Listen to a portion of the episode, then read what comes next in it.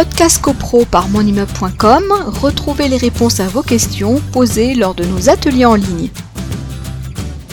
Est-ce que tu aurais quelque chose peut-être à nous dire aussi sur euh, peut-être les, charges, euh, la participation du locataire aux charges de copropriété, euh, les, régularisations des charges pour le, pour le bailleur alors, les charges récupérables. C'est ça qu'on peut raconter? Voilà, c'est toujours un sujet hein, en général. Oui, alors là, c'est plutôt, j'allais dire, c'est un peu externe euh, au syndicat. C'est plutôt mm. dans les rapports euh, aux, gens qui, nous, qui sont propriétaires bailleurs et qui louent leur appartement. Mm. Effectivement, euh, dans les décomptes de charges, il y a la catégorie des charges récupérables, c'est-à-dire tout ce qui est lié à l'occupation du local.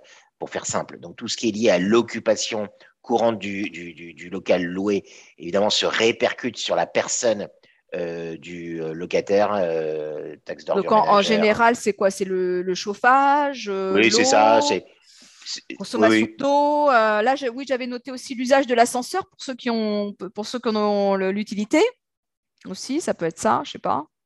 Oui, oui, tout à fait. C'est ce genre de, choses euh, qui, euh, qui se répercutent. En revanche, évidemment, tout ce qui est lié au foncier, enfin, par exemple, euh, des travaux de ravalement, des travaux de toiture, des travaux lourds, évidemment, sont à la charge du copropriétaire bailleur.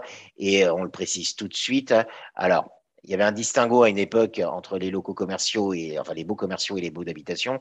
Les baux d'habitation, on ne pouvait évidemment pas mettre à la charge du euh, locataire tous les gros travaux euh, de ravalement, euh, d'ascenseur et autres. C'était évidemment obligatoirement à la charge du copropriétaire bailleur.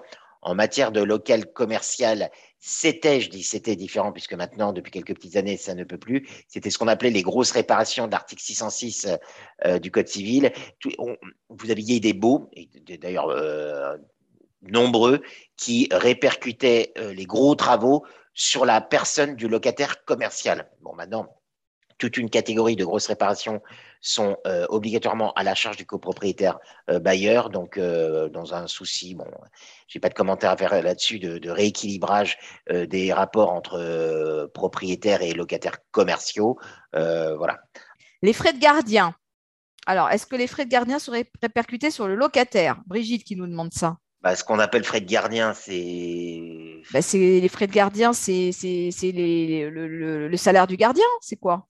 Oui, ça ah. doit être ça, mais là, euh, oui, enfin, ça c'est du récupérable, quoi. Euh, c'est lié à l'occupation, quoi. Je vous parle pas de la réfection de la loge, en revanche. Hein. Ah bah non, non, ah, non. non, mais je précise. Euh, après, le, que, les jardins intérieurs, parties communes, sont-elles répercutées sur les locataires?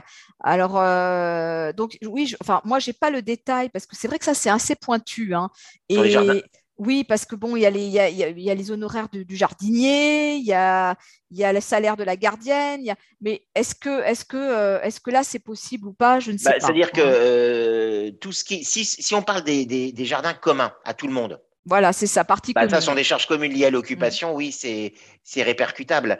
Euh, après, si c'est, on parle de jardin à jouissance exclusive d'un lot, c'est-à-dire que vous prenez un rez-de-chaussée, il y a un jardin devant et euh, ce lot euh, à la jouissance exclusive, donc le locataire de ce lot, euh, bah après c'est un arrangement, c'est, c'est, je sais pas ce qu'il a ce qu'il a décidé contractuellement avec son bailleur, ça c'est encore autre chose. Mais normalement le jardin commun, enfin le, le, le, le, jardin qui est une partie commune à usage exclusif, l'entretien courant est à la charge du copropriétaire concerné. Donc s'il y a eu location, euh, le copropriétaire va dire à son locataire, vous avez l'obligation euh, d'entretenir euh, la tonte des pelouses, le, voilà, on ne parle pas d'affaissement de terrain, de choses graves, mais l'entretien courant, oui. Podcast CoPro par monimmeuble.com, retrouvez les réponses à vos questions posées lors de nos ateliers en ligne.